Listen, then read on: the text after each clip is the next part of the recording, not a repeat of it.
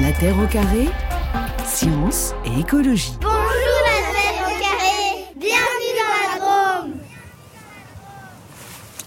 Le printemps. Ô bel arbre bourgeonnant au printemps, sous le soleil levant, qui rend notre vie toujours plus succulente. Petite graine germante, en sortant de terre, depuis longtemps tu nous attends, vive le printemps. Merci Anatole d'ouvrir euh, cette émission. Je crois que c'est une saison que tu adores, le printemps, hein, c'est Tout vrai. à hein fait. C'est toi qui as écrit ce texte, hein, on le Oui, précise. j'ai écrit ce texte il y a environ six mois. Eh ben, c'est super, on est ravis d'ouvrir cette émission euh, avec toi parce que c'est justement dans cette ambiance printanière et au milieu des arbres fruitiers que nous ouvrons cette terre au carré, euh, Cyril Vignon, dans votre exploitation de l'Oriole sur Drôme. Vous êtes maraîcher, hein, vous avez donc une maîtrise en biologie végétale. Oui. Et je le disais en préambule, ce lieu, c'est aussi une histoire agricole ancienne pour votre famille. Vous êtes agriculteur donc depuis quatre générations, hein, c'est ça? C'est ça, oui. C'est mon arrière-grand-père qui a acheté cette ferme en 1928. Ensuite, mes grands-parents, mes parents en 1976, et puis moi, j'ai démarré en 1998. Et vos parents nous ont rejoints. On est très contents de les rencontrer. Jean-Pierre et Ginette. Bonjour. Bonjour. Bonjour, Vous allez bien? Ça va très très bien. à quel, fam- à quel moment la famille a vraiment commencé alors euh, ici? Parce que c'était l'arrière-grand-père hein, de, de Cyril. 1928, euh, après c'est mon, donc mon père et moi j'ai commencé en 1976, Ouais. Et le grand-père, l'arrière-grand-père, il a planté le, le premier fruitier ici à quel dans les années 1930. Hein. Ouais, c'est ça. Ginette, ça représente quoi euh, L'arboriculture en particulier, on est entouré de, de vergers là juste sous la montagne d'Ardèche. Qu'est-ce que ça représente ici, euh, associé au bio? Parce que c'est quand même très important les deux. Euh, ben alors ça, je ne sais pas trop. C'est une philosophie. Vous aviez énormément d'arbres fruitiers hein, en fait oui, ici euh, quand disons vous que étiez bon, vous, ben, les- nous, quand on a, on a repris l'exploitation de mes, mes beaux-parents, euh, c'était pratiquement tout en fruitier. Ouais. Et puis nous, petit à petit, on a éliminé un peu du, du fruitier, en particulier les pommes en 80, 85, qu'on a tout arraché, Ouais. tout Mais pourquoi, arraché les pourquoi cette décision parce que ça ne marchait plus. Ah, on, on perdait de l'argent euh, toutes les années. Et, euh, alors ça fait qu'on avait tout arraché. Et euh, voilà. Et puis bon, ben après, à ce moment-là, on a commencé à faire des, des légumes. Ouais. Jean-Pierre, vos, vos parents, alors eux, ils ont vraiment vécu les années 60. Oui. C'était la grande époque des pesticides. hein. Tout le monde en bombardait absolument de partout. Les engrais chimiques et les pesticides. Et alors vous, vous avez représenté un peu la génération charnière en fait, c'est ça? Ah oui, moi j'ai euh, j'ai euh, commencé à réduire énormément les, les engrais chimiques et les, et les désherbants et le et puis pour me consacrer à des cu- cultures un peu plus euh, naturelles. Voilà. Cyril, je, repose, je vous repose ma question. Pourquoi euh, tant de vergers ici, particulièrement dans la Drôme? Alors il y a le climat évidemment, mais est-ce qu'il y a autre chose avec aussi donc l'agriculture biologique qui a une grosse part euh, Alors, dans la vallée du Rhône, c'est une- c'est- ce sont des terres très fertiles qui, étaient, euh, qui se prêtaient bien à ce, à ce type de culture. Euh, Et ce qu'on appelle la biovallée, alors c'est vraiment ça, c'est cette terre de, de richesse hein, qui permet d'avoir un sol. Et c'est pour ça qu'on croise des arbres fruitiers absolument partout sur la route ici? Alors la Biovallée, c'est- la, la- la Biovallée, c'est une marque territoriale qui, euh, qui associe tout le territoire euh, de la vallée de la Drôme.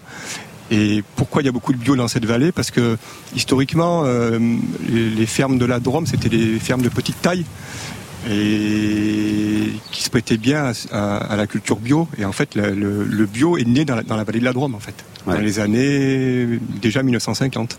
Alors vous, Cyril, vous êtes presque un contre-exemple parce que si on voit des arbres fruitiers partout, vous, vous avez décidé justement euh, d'en faire le minimum et de passer plutôt aux légumes. C'est ce qu'on va voir dans, dans- dans cette émission. Pour quelles raisons vous avez euh, plutôt décidé d'abandonner les fruitiers? Alors moi, à une, époque, j'avais une, une dizaine d'hectares de fruitiers et j'ai décidé d'abandonner en 2013 Ouais. Pour des raisons principalement de santé. Parce que euh, en verger, on fait beaucoup de tracteurs. Moi, je je peux je peux plus en faire beaucoup À cause du dos à cause du dos. Ouais. Alors après, on- le maraîchage, euh, j'ai fait le choix du maraîchage. C'est aussi euh, ce sont des cultures qui sollicitent beaucoup beaucoup le dos, mais pas de la même façon. Voilà. Donc euh, j'ai beaucoup même mal au dos en faisant du maraîchage qu'en faisant des fruits. À quel moment vous avez pris votre retraite, Jean-Pierre et Ginette Jean-Pierre Fin, de- Euh, fin 2011. On- Oui, 2011 et moi en 2010. Ouais. Et donc, vous suivez un peu ce que fait le fiston maintenant, euh, Jean-Pierre? Oui, je, on le suit, oui, d'un peu plus loin maintenant, ben, vu ma, ma- mes problèmes de santé, mais, mais quand même, moi je viens tous les jours ici. hein. Ah oui, vous, oui, vous avez toujours un œil quand même. ouais. Cyril, un petit tour du, du propriétaire très rapide. Là, on trouve quoi du coup comme fruits et légumes euh, sur votre exploitation qui fait combien d'hectares d'ailleurs? Alors moi j'ai deux hectares et demi en production, donc maraîchage diversifié. J'ai, Donc c'est ce qu'on appelle une petite exploitation. hein. oui, c'est une petite Ouais. exploitation. oui, oui. Donc vous avez quoi? Alors fruits et ensuite légumes. Alors fruits, j'en ai très peu. C'est un petit verger familial et pour pour une vente très locale. Et ensuite, moi, je fais du Avec maraîchage. des abricots, des cerises. abricots, pêche et abricots. Ouais, d'accord. Et puis moi, l'essentiel de ma production, c'est le maraîchage bio diversifié, où on, on produit euh, environ 40 espèces de légumes répartis sur toute l'année. En ce moment, c'est quoi? C'est les asperges beaucoup? En ce moment, c'est les légumes de printemps qui arrivent, donc asperges, pas gourmands, pommes de terre nouvelles, euh, carottes nouvelles, les premières fraises. Ouais. Voilà. Mais au niveau des fruits, il va falloir attendre parce que là, on est devant les fruitiers, hein, les pêches en, en particulier les abricots, mais euh, c'est pas le moment du tout. Oui, il faut attendre encore euh, jusqu'au jusqu'au 15 juin. Ouais. Mais on va beaucoup le rappeler dans cette émission, hein, Cyril. C'est aussi l'objet de cette terre au carré, c'est de dire qu'il y a des saisons. hein, C'est ça. Et que ce qu'on voit dans nos magasins, comme les melons par exemple en ce moment, c'est pas du tout la Non, saison. Ni hein. les tomates, hein. Ouais. on va Non, non, tout à l'heure. mais- Ouais. Ouais. Pourquoi vous avez choisi autant de variétés? Ça, c'est une question qui, qui m'intéresse beaucoup parce que cette diversité, c'est aussi du travail quand même en plus pour vous. Mais pourquoi vous favorisez ça? Parce que moi, c'est ce qui me plaît. De, voilà, chaque jour est différent. Euh, moi, je me serais embêté à faire euh, qu'une seule espèce, à faire de la monoculture. Ça ne m'aurait pas du tout intéressé. Euh, moi, je m'éclate dans ce que je fais avec euh, toutes les variétés différentes, les espèces différentes.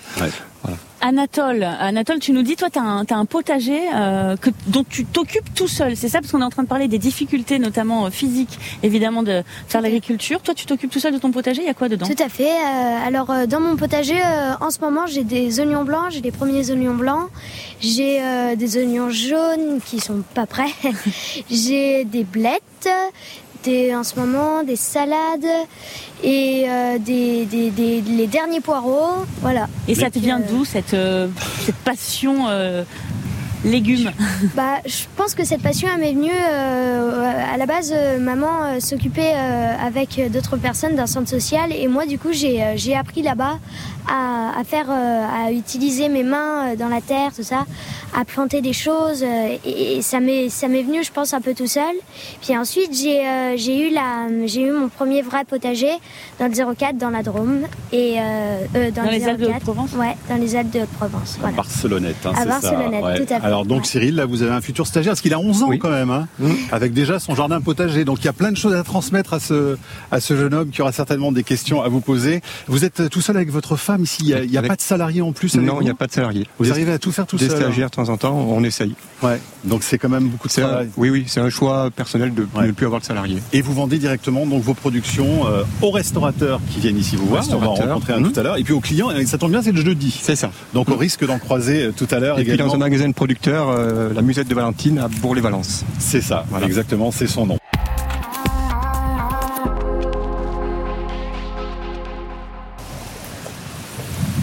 Et si vous nous rejoignez sur France Inter, nous sommes aujourd'hui en direct de l'Oriole, donc dans la Drôme, commune située dans la Bio-Vallée, où je vous le disais tout à l'heure, 40% de la production agricole se fait en bio, ce qui est unique en France. Euh, Cyril Vignon, c'est le printemps venteux là aujourd'hui. Hein? Aujourd'hui, oui.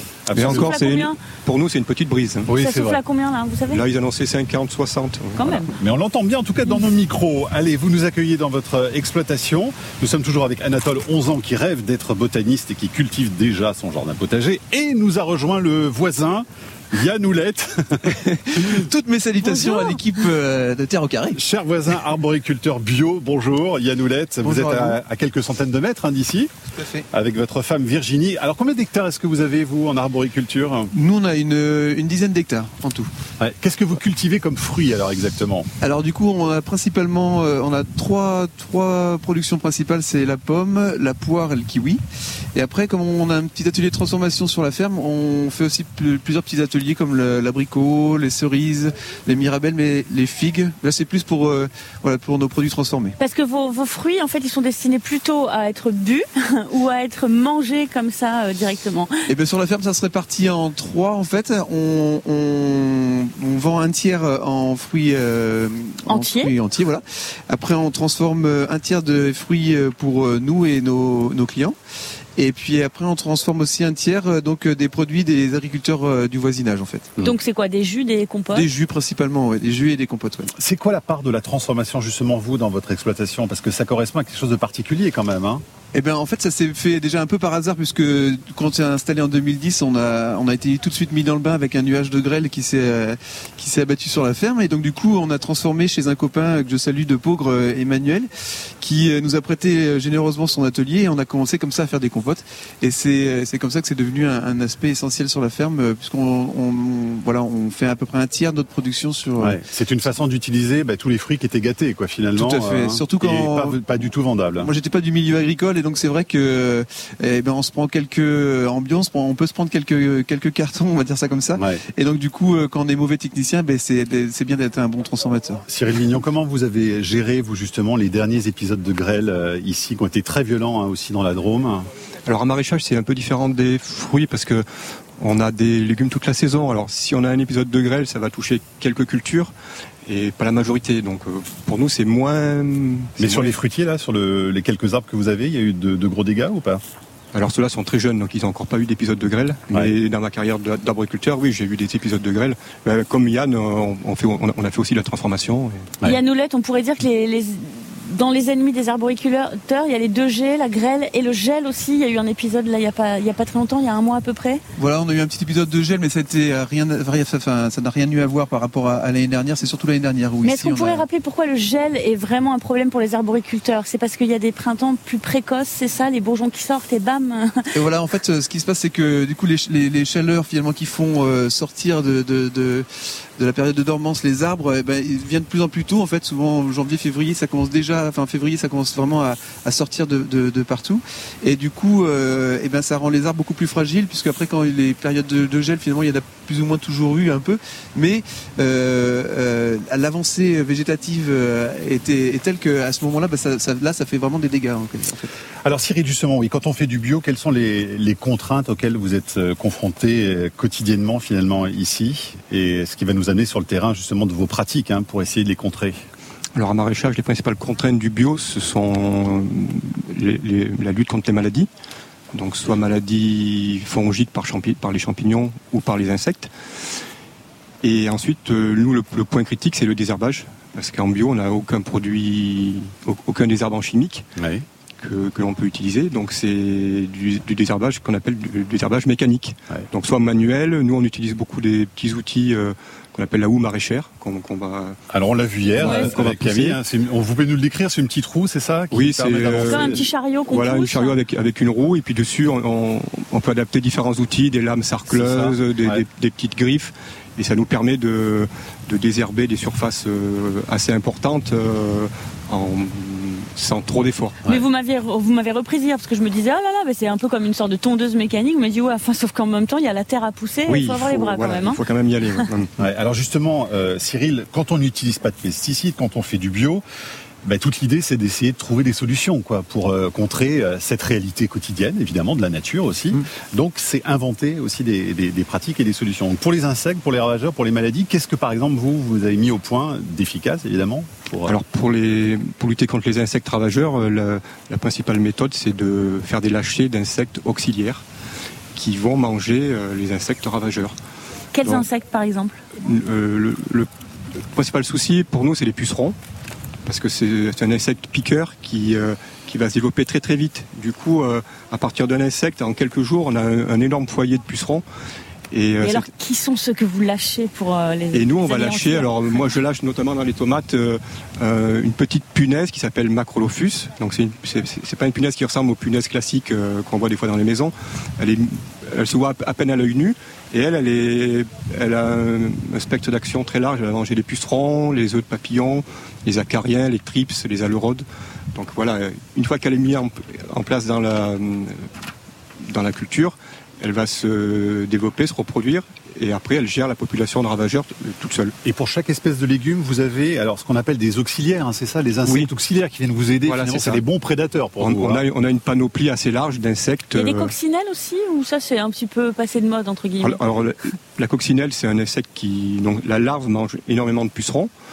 Euh, nous, c'est pas celle qu'on utilise le plus euh, parce qu'on a d'autres insectes qui sont encore plus efficaces. Mais dans la nature, là, euh, dans les cultures, euh, si, si, vous vous approchez, il y a, il y a déjà plein de coccinelles ouais. voilà, qui sont que, là à l'état naturel. Est-ce que les cerfs, parce que là il y en a, il y en a beaucoup, on va les décrire tout à l'heure, mais est-ce qu'elles sont plus vulnérables que les cultures en plein champ, euh, Cyril Vignon? Oui, parce que les même si elles sont très ouvertes. Hein, parce que le, dans une serre, c'est un climat qui va être beaucoup plus chaud et beaucoup plus humide, donc les ravageurs vont se développer beaucoup plus vite qu'en ouais. plein champ. Alors Yann Houlette, chez vous, parce qu'on est passé vous voir également oui, hier après-midi. C'était un bonheur. Hein, on a vu vos fruitiers et alors vous nous avez expliqué plein de choses passionnantes sur votre lutte justement. Expliquez-nous par exemple pour les cerisiers, comment vous faites vous? Ça va intéresser plein d'auditeurs de la Terre au carré. Oui, parce que c'est valable et pour les professionnels et pour les particuliers, on le précise. Hein. Tout à fait. Oui, oui, c'est ça. Oui. Et c'est donc euh, bah, c'est une technique euh, assez simple et d'ailleurs c'est la simplicité qui, qui fait que c'est un peu bizarre que ça marche. Euh, en fait, il faut savoir que donc sur les cerisiers, euh, quand on a débuté, on a on arrivait à faire des cerises assez facilement. On avait juste la mouche de la cerise qui nous qui nous posait problème. Et après, euh, ça fait en, voilà à partir de 2014, je dirais, on a eu des problèmes avec la Drosophile Suzuki. C'est une petite mouche en fait qui vient piquer plusieurs fois la cerise. C'est pas une mouche qui fait de la moto. Hein. Non, c'est pas non non c'est ça. Pardon, c'est nul. Et c'est vrai qu'on a on a perdu beaucoup de, de cerisiers ici dans la région parce qu'on avait on était vraiment dans une impasse technique. Et, euh, et donc du coup, nous on a on a mis en place une situation assez simple. Bon, c'est vrai qu'il faut pas avoir des grosses surfaces. Il faut avoir plutôt des arbres isolés ou comme nous par exemple, on a deux deux rangées d'une centaine de mètres de cerisier. Et, et, donc du coup ça nous permet donc euh, en fait on met des, des pièges à, à drosophiles donc ça on peut trouver ça sur internet assez facilement. C'est des, des, des, pièges à base de vinaigre de bière euh, etc enfin voilà tout ce qui est donc des petits pots en fait des avec petits du pots voilà et on fait des petits trous de la taille de la, de la mouche. Et, euh, et ça on les met euh, par contre à l'extérieur des arbres. On les met pas sur les arbres. On plante nous euh, des, des, des petits piquets de des piquets à tomates par exemple. On les plante à côté à 2 mètres des arbres pour que la drosophile les sente. Mais euh, voilà, si elle est dans l'arbre, ça voudrait dire qu'on l'incite à aller dans l'arbre. Et là, on l'incite au contraire à sortir du verger. Donc vous allez nous dire que les mouches sont attirées par le vinaigre, c'est ça, Yann Exactement. Non, il y a mais des je ne mouches, crois pas du tout. On nous a dit le contraire depuis des centaines d'années. Eh bien, c'était faux. En fait, non, elles sont attirées par le vinaigre. Et du coup. Donc c'est euh, ça le, le, truc, c'est de surtout pas mettre dans l'arbre. Dans l'arbre, voilà. Éloigner il faut l'éloigner voilà, à proximité, comme à 2-3 mètres maximum, ouais. pour qu'elles puissent quand même les sentir si elles sont dans l'arbre, qu'elles le sentent et qu'elles soient attirées. Et nous, on pulvérise après sur nos, nos cerisiers. Alors ça va peut-être choquer un petit peu les auditeurs, mais on pulvérise de l'ail, enfin oh du purin d'ail en fait. Ce qui fait que les cerises chez vous ont un goût particulier. Exactement. non, non, non, non. Si, si c'était le cas, en tout cas, si elles avaient le goût de l'ail, en fait, euh, non, bon, c'est une pas une solution. Hein. Non, non, ça n'a aucune influence sur le goût de la cerise. Non, non, on on sent absolument. En fait, c'est du, c'est du purin d'ail. Donc, on applique euh, pour les, les, jardiniers amateurs. Voilà, on fait du à peu près du 5 euh, litres par hectare. Donc, ça fait, voilà, c'est c'est euh, c'est très peu de d'ail. Et ça, ça fonctionne très bien? Et ça, c'est c'est un miracle. Ça fonctionne super bien. Et j'ai encore ouais. deux collègues ce matin qui m'ont appelé pour savoir comment je faisais. Et ça, c'est et ça paraît trop simple en fait parce que c'est vrai qu'on a toujours été habitué à, enfin, on voit que même certains insecticides n'arrivent pas à résoudre le problème et on, mmh. on, se dit mais comment du purin d'ail et du vinaigre peut résoudre un problème que des insecticides peuvent pas résoudre? Et donc euh, voilà, c'est génial. Cyril, est-ce que vous refusez catégoriquement d'utiliser des produits phytosanitaires ou est-ce que parfois vous pouvez être amené à faire exception? Ou est-ce que vraiment quand on fait du bio c'est impensable hein? Alors en bio, on a le droit d'utiliser des produits phytosanitaires d'origine naturelle. Ça c'est le cahier des charges qui nous, qui nous l'impose. Euh, moi, sur mon exploitation, j'utilise euh, j'utilise très très peu de produits phytosanitaires. Mmh. On, on, on, a le droit, par exemple, au soufre et au cuivre. Le Ouais. cuivre, c'est la bouillie bordelaise. Euh, moi, 90% de mes légumes euh, ne voient jamais euh, un produit, un, un produit euh, Mmh. phytosanitaire. Anatole, hein, euh, toi, euh, donc tu as quand même du monde dans ton potager. Euh, tu le traites comment? Parce que c'est tout en bio, on est d'accord? Est-ce que tu as, appris des trucs là où tu savais déjà tout? Ah non, euh, effectivement, j'ai appris une bonne partie des choses. Et euh, bah moi, je, je, bah, je, on va dire que je, fais avec la nature. Donc des fois, quand j'arrive pas à, lutter contre quelque chose, malgré euh, les purins d'ail euh, où j'ai déjà essayé, eh bien des fois, je laisse la nature agir et du coup, bah je, je, je laisse, euh, je laisse la, nature et du coup, bah je, je refais un semis par exemple ou ou voilà. Mais je sais que c'est bien possible. Dans on va, des... on va t'envoyer en stage là aussi ouais. chez Yann. Tu vas faire Yann et Cyril, comme ça, ça va t'occuper pendant, pendant tout l'été.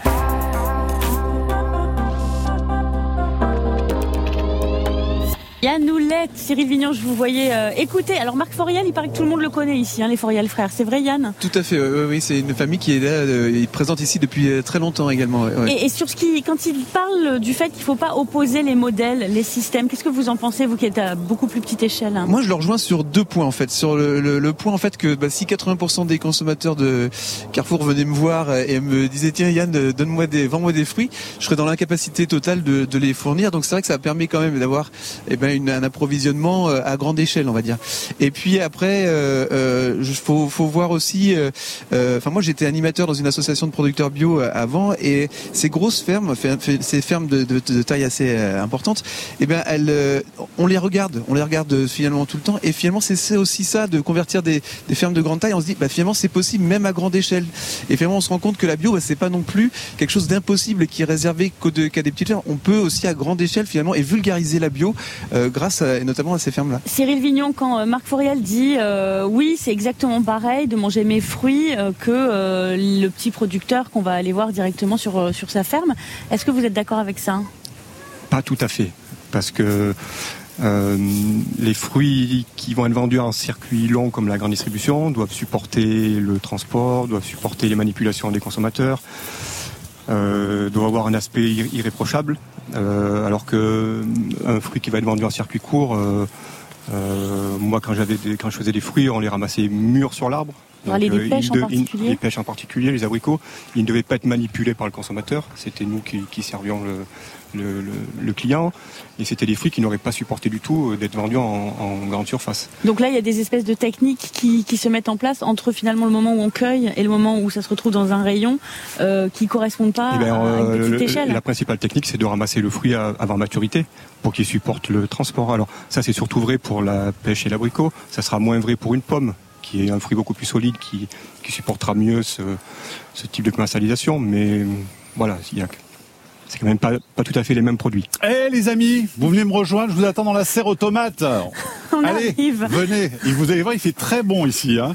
La oui. température a grimpé d'un coup. Voilà. Il n'y a pas de chauffage, euh, Cyril Vignon, c'est c'est tout naturel, on est Ah oui, c'est tout hein naturel. Moi, pour moi, il est hors de question de, de chauffer des légumes, euh, des légumes bio. euh, Donc les tomates bio qu'on mange en ce moment, qui sont faites sous serre chauffée, on oublie. On oublie. Le- le- la vraie saison de la tomate, c'est du 15 juin jusqu'au 15 septembre. Ouais. Voilà. Ça te plaît toutes ces tomates, Anatole? Oui, tout à fait. Ça te fait rêver cette grande serre comme ça? Effectivement, c'est magnifique avec des tomates euh, en fleurs. euh, Ouais. c'est Tu vas en que- semer toi bientôt? Euh, Moi, les tomates sont déjà semées depuis euh, environ la, la, la début mars. T'as beaucoup de variétés? Alors, euh, j'en sème environ euh, 10 variétés par an et j'en ai euh, dans, ma, dans ma boîte à graines, j'en ai environ euh, 30 variétés. Ah, Et quand tu m'as dit que tu rêvais d'une serre en verre, c'est vrai? Oui, tout à fait. Je, je rêverais d'une serre en fer pour faire mes semis euh, plus tôt et avoir une, euh, une lumière, euh, une luminosité optimale. Ouais. Euh, Cyril, vous avez remis au goût du jour donc euh, des espèces euh, anciennes. Donc on l'a dit tout à l'heure, il y a énormément de variétés de tomates par exemple. Mhm. Comment est-ce que vous réfléchissez à ce choix justement? Comment est-ce que vous faites pour vous dire tiens, j'ai envie de sélectionner tel ou tel légume et pourquoi remettre au goût du jour des légumes anciens? Alors moi, je, quand je choisis une variété de n'importe quel légume, je, mon critère principal, c'est le, le goût. Oui. Voilà. Après, dans les variétés anciennes, il y en a qui sont bonnes, il y en a qui sont moins bonnes, donc euh, on, on les teste. Moi, chaque année, j'essaye des variétés. Et, donc Et après, euh, celle qui, qui me plaît et qui plaît surtout à mes clients, euh, ben, je, je continue dans les années suivantes. Quoi, là la les goûts d'antan étaient vraiment euh, plus prononcés qu'aujourd'hui Ça c'est une constante ou pas? Oui, euh, oui. Ouais. Alors, euh, en fait, la, la- la sélection variétale, euh, pendant des années, euh, on, s'est seulement euh, intéressé du, de la couleur du, du fruit ou du légume, de sa tenue euh, au, au transport, de son calibre, Oui. de l'homogénéité. Mais souvent, le, Le goût le critère goût, il est passé un peu à la trappe. Ouais. Voilà. Et là, il y a quoi comme variété alors euh, 25, c'est ça? Il y a, il y a- il y a Oui, quoi? alors entre autres, il y a la green zebra, qui est une tomate verte, la tomate ananas, qui est une grosse tomate avec une chair euh, jaune orangé, qui est vraiment la- une des meilleures tomates. C'est celle que je préfère. Euh, la cœur de bœuf. Après, j'ai les tomates cerises de toutes les couleurs aussi. Il y en a des un peu plus originales ou pas? Enfin, qu'on connaîtrait pas? Euh, j'ai une, une, une cœur de bœuf euh, ananas. Voilà. Ah oui. Qui a la forme d'un cœur de bœuf et, Et presque la, et la couleur d'ananas. presque. La couleur, ouais. Voilà. Alors là, on a changé. On est sorti donc de votre serre et on va l'entendre. On va pénétrer euh, bah, dans votre boutique en fait. hein. Un, un vieux C'est un Renault grand 500 hangar. un vieux Renault 556 à ma droite. Il marche encore? Oui, ah, bien sûr. Alors c'est là que vous faites justement la vente le jeudi. C'est ça. Et est venu nous rejoindre Jaron Catafort. Bonjour Jaron. Bonjour. Bonjour. Et on peut vous croiser régulièrement ici. Vous êtes restaurateur. C'est ça. Euh, vous êtes à la tête avec votre femme Pauline d'un food truck qui s'appelle l'Agricantine. Exactement. Et vous étiez auparavant dans un restaurant étoilé, c'est ça? Ouais, enfin j'ai fait ouais, plusieurs maisons et puis après, euh, au bout de sept ans, je suis parti. Ouais. Je suis parti deux ans travailler en saison de ski et puis je suis revenu avec le Covid, euh, plus de boulot. Donc fallait travailler, donc je suis revenu chez moi et j'ai ouvert un food truck. Vous Et faites donc, euh, de la Covid. cuisine locale euh, Oui. Produits locaux uniquement Produits et vous venez vous fournir ici. Oui, moi je viens le lundi et le jeudi parce que Cyril ramasse le lundi matin et le jeudi matin. Alors, qu'est-ce que vous avez euh, qui vous attend là? Cyril, comment ça se passe entre vous deux alors Quand euh, le restaurateur vient voir le producteur? Alors des fois il vient à l'improviste et il me, et il vous emmerde je vide. il fait la razzia. Là, aujourd'hui il a laissé un message, il a, il a commandé. Voilà, donc je vais préparer ça.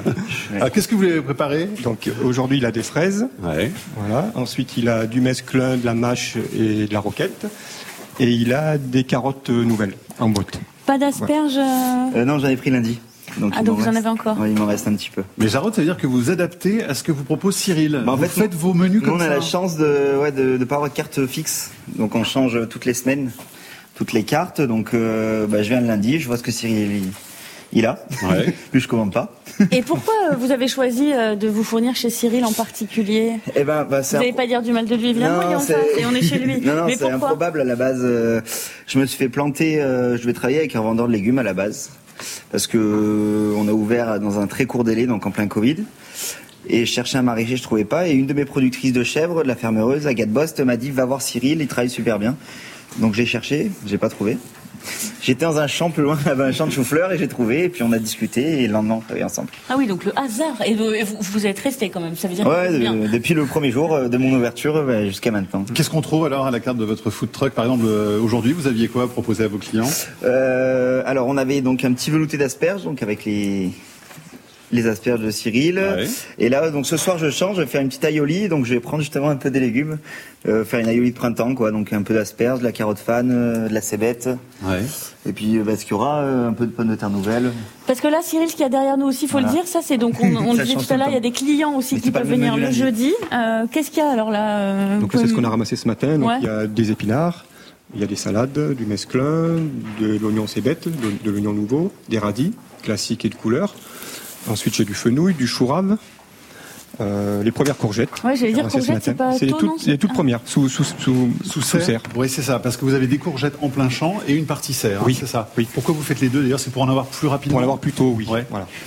Parce que nos clients sont quand même toujours impatients d'avoir des nouveaux légumes. Ouais. voilà. Alors, vos clients, ce sont euh, de grands restaurateurs, par exemple Anne-Sophie Pic, hein, qui travaille ici à, à Valence. Euh, et alors, vous faites, on va d'ailleurs y aller, on va sortir ici de, de votre magasin, entre guillemets, Euh, et on signale d'ailleurs à, à tous ceux qui nous écoutent qui peuvent venir aujourd'hui vous Allez, acheter venez des tout de légumes. hein. suite. C'est ouvert le jeudi, donc venez rencontrer Cyril à Loriol. C'est Mathieu Vidard qui vous fera la caisse.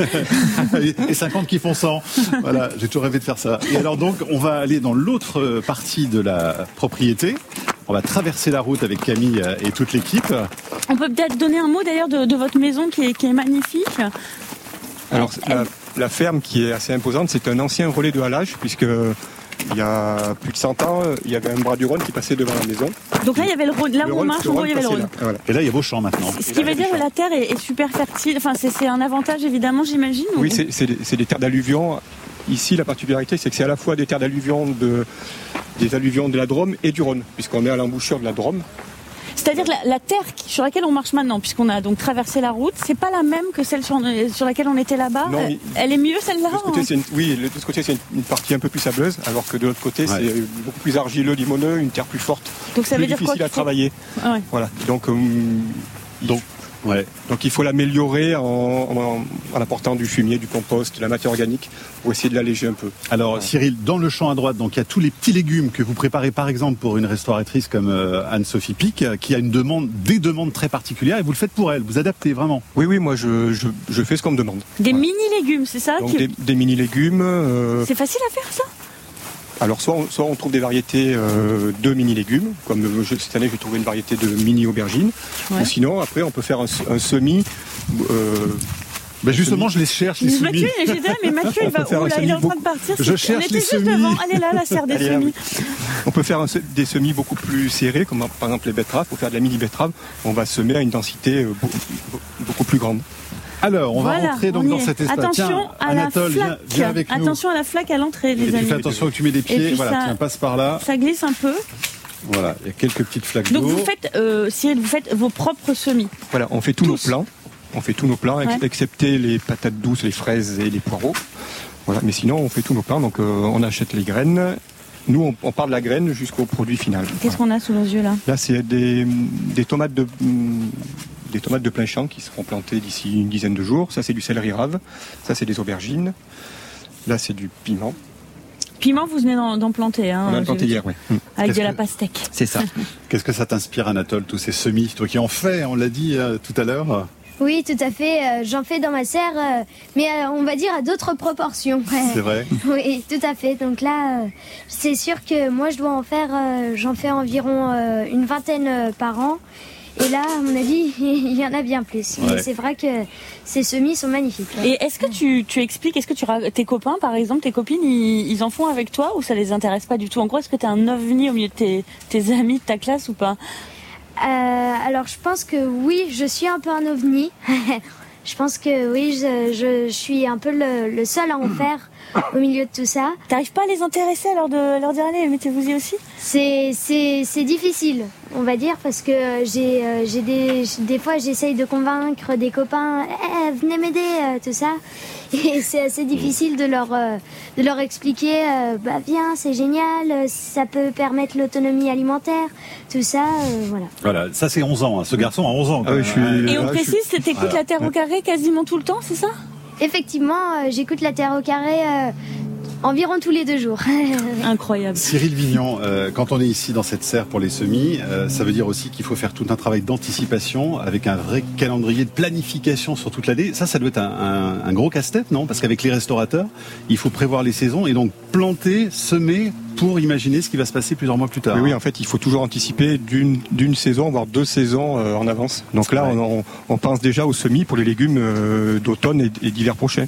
Ouais. Voilà. Les céleri raves qu'il y a là, ils seront plantés pour une récolte à partir de- du mois d'octobre. Et en fonction du nombre de clients, vous avez autant de difficultés qui, qui se présentent? Bien, chaque client a ses demandes, ses particularités, et voilà, il faut s'adapter. euh. Est-ce qu'on peut, chacun. est-ce qu'on peut faire un petit point tiens avec euh, Yann Oulette aussi Euh, Donc vous nous disiez tout à l'heure Cyril les fraises, euh, c'est, euh, les fraises c'est en ce moment, les tomates par contre c'est 15 juin 15 septembre. Yann Oulette, en ce moment les fruits c'est quoi? En ce moment, les fruits, ben, c'est pas grand chose. Il y en a pas. Non, ouais, on va avoir les premières cerises. Nous, Donc on euh, mange ça pas va de être. euh. Bon, si, il y a encore quelques pommes qui restent, mais euh, enfin, nous, on n'en a plus, mais euh, voilà, il y a encore des pommes qui, qui peuvent se tenir jusque, jusque ces dates-là. Oui, voilà, on arrive encore à en avoir. Mais là, les premières cerises elles vont arriver dans, dans 15 jours. Cyril Vignon, c'est quoi le- la grosse usine juste à côté de nous, derrière vos serres C'est une usine de une usine de chips. Ah, C'est c'est la marque Bretz, on peut le dire, c'est ça? Oui. Et alors il y a quelque chose qui vous, vous nous le disiez hier, donc moi je vais le dire quand même. Bretz, si vous nous écoutez, donc c'est vraiment à même pas 100 mètres de 100 nous. mètres, ouais. Euh, ils, éclairent toute la nuit, Bretz. Pourquoi vous éclairez vos usines toute la nuit alors qu'il n'y a rien du tout autour et que c'est à l'intérieur que ça se passe et que ça, dérange les chauves-souris, par exemple. problème. Alors ça ça. dérange les chauves-souris, parce que nous on a beaucoup de chauves-souris dans le, comme c'est des vieux bâtiments qui sont là et qui sont utiles pour nous pour euh, manger les, les insectes nuisibles. Et deuxième chose, on- moi j'ai de plus en plus de soucis de, de chenilles, puisque les papillons nuisibles vont se reproduire sous les lampadaires. Euh, Ils sont attirés par la Voilà. lumière, donc les papillons nuisibles et du coup, moi j'ai de plus en plus de, de problèmes à cause de ça. quoi. Donc Bon. les chips, ce serait bien de baisser un peu la lumière. Bah, d'éteindre, hein, tout possible. simplement. Voilà. Eh ben on lance l'appel. Allez. Hein, et puis ils peuvent nous envoyer un petit message sur le répondeur de la Terre au carré pour nous dire pourquoi il laisse la Il y lumière a peut-être une allumée. raison, mais on aimerait bien savoir. 01 56 40 45 45 et les chauves-souris Yanoulet c'est très précieux aussi quand on fait des fruitiers. Et oui, c'est extrêmement précieux. D'ailleurs, si vos auditeurs veulent nous aider, nous on essaye de mettre en place sur la ferme justement la niche écologique idéale pour la chauve-souris. Parce que comme disait euh, Cyril, elle nous aide énormément, et notamment pour la lutte contre le, le ver de, de la pomme, celui qu'on dessine en maternelle euh, qui sort de la pomme en souriant. Ouais. Et ben nous, il nous fait pas sourire. Ouais. Et, et du coup, les chauves-souris, elles, donc ça c'est un papillon de nuit en fait, ce, ce, ce petit euh. Et, euh, et en fait, du coup, les, les chauves-souris sont le, vraiment le prédateur numéro un. Et, euh, Et donc, il faut les attirer. et il faut les attirer. Du Ouais. coup, voilà. Donc nous, on essaye de. Donc on a mis plein de de haies parce qu'elles aiment tout ce qui est un peu linéaire dans tous les sens. Certes, enfin voilà des haies pas pas toutes orientées de la même manière, mais elles aiment aussi et surtout euh, boire en fait euh, et avoir des points d'eau assez importants et donc boire sur des, des surfaces. euh, et donc on est en train d'essayer de mettre en place une mare. Voilà, et vous avez Voilà. lancé un financement participatif. Ah, voilà, ça, moi, je trouve que c'est une super initiative. Bon, bah, voilà, vous aider si- pour financer la mare pour les chauves-souris, je trouve que ça a de la gueule. Ah non, mais franchement, si vos auditeurs veulent acheter une grenouille, il n'y a pas de souci. Allez, on se retrouve dans un instant. On va déguster quelques fraises et vos jus de fruits d'ailleurs, Yannoulette. Pour le moment, on retrouve le reportage d'Anaël Verzo autour des luttes de la Drôme. Aujourd'hui, direction Saint-Paul-Trois-Châteaux, un collectif se bat depuis deux ans contre un projet d'échangeur autoroutier qui pourrait mettre en péril justement 20 hectares de terres agricoles. Nous sommes avec Philippe Delesta, coprésident de l'association Vivre, Respirer, Se Déplacer en Tricastin. Donc euh, ici, vous avez de chaque côté une zone, la zone industrielle, la nouvelle zone industrielle qui a été créée, qui a encore pris ben, encore 20, une trentaine d'hectares de terres agricoles, malheureusement. Et là, nous arrivons donc sur notre droite, là, donc on, voilà, on a les deux champs qui vont être pris par l'échangeur. Ah d'accord, donc là, on peut apercevoir, on a mis un petit panneau là. euh, non au gaspillage des terres. voilà. Ah voilà, on arrive chez... Denis Hugues, donc l'agriculteur, qui, à qui appartiennent 95% des les terres qui sont impactées par l'échangeur autoroutier. Bonjour Enchanté. On a les oiseaux d'un côté et l'autoroute de l'autre. Denis, on est devant chez vous. Il y a combien d'hectares de terre qui risquent euh, de disparaître de disparaître. euh, sur le projet, au départ, c'était 8 hectares. Après, on m'annonce 12. Après, il y a des bassins de rétention, il y a des parkings de covoiturage. Ça sera 20 hectares euh, impactés par la sortie. euh. Il y a combien de personnes qui vivent ici?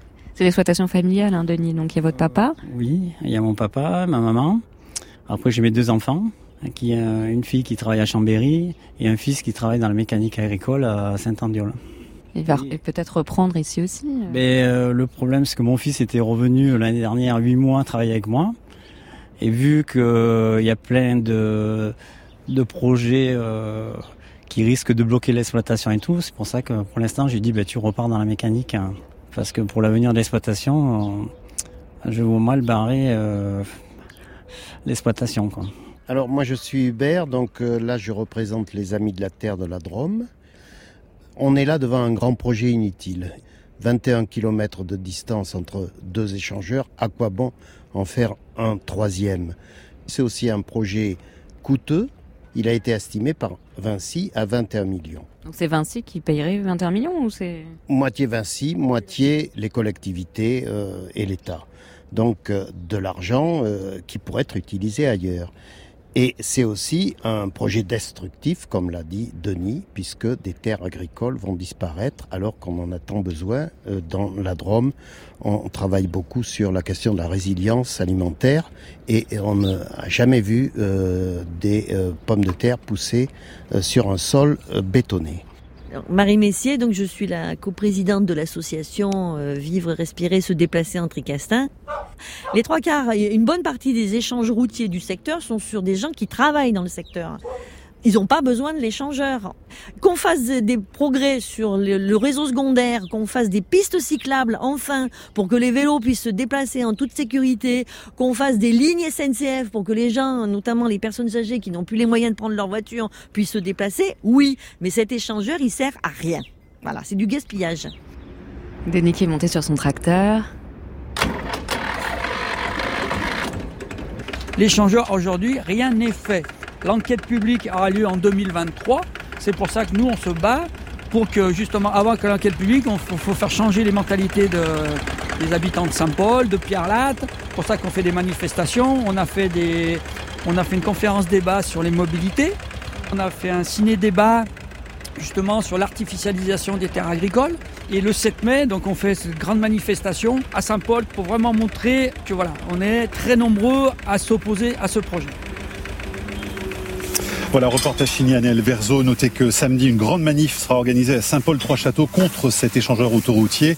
Cyril Vignon, c'est un vrai défi aussi en tant qu'agriculteur de lutter pour ces surfaces agricoles Évidemment, il y a de, plus en plus de ce qu'on appelle des néo-ruraux qui veulent s'installer agriculteurs et qui ne trouvent pas de foncier, notamment dans la vallée du Rhône où euh, on est quand même euh, servi par les zones industrielles, zones commerciales, les routes, les échangeurs. Voilà. Mmh.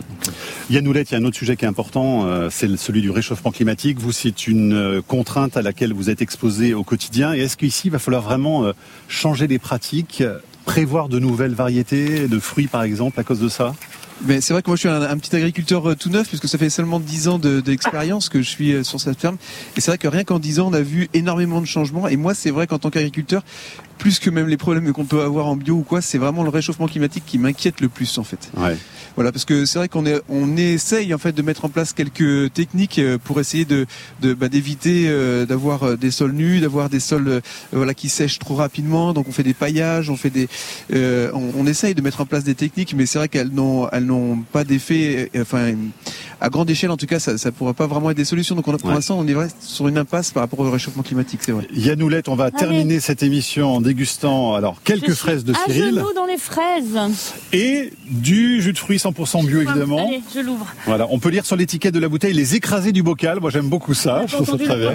on est un peu des, écrasés du bocal, c'est ça. Et puis peut-être euh, qu'Anatole. Euh, tu peux nous lire ton petit poème, Anatole, pour terminer sur les légumes anciens? Vas-y. Tiens, Mathieu. Merci beaucoup. Les légumes anciens. Jadis, dans nos assiettes, un chou, un navet et une maigre laitue. Plus tard, au XVIe siècle, nos plats prirent couleur. Tomates, aubergines et poivrons se sont installés sous un climat bien différent. Concombres et cornichons ne tardent pas à être vendus aux plus riches bourgeois. Eh ben on finira avec mmh. ça. Merci beaucoup. Et avec quelques fraises. Merci Cyril. Merci à vous. Merci beaucoup de nous avoir invités. Merci Yanoulette. La Terre au carré est un podcast France Inter.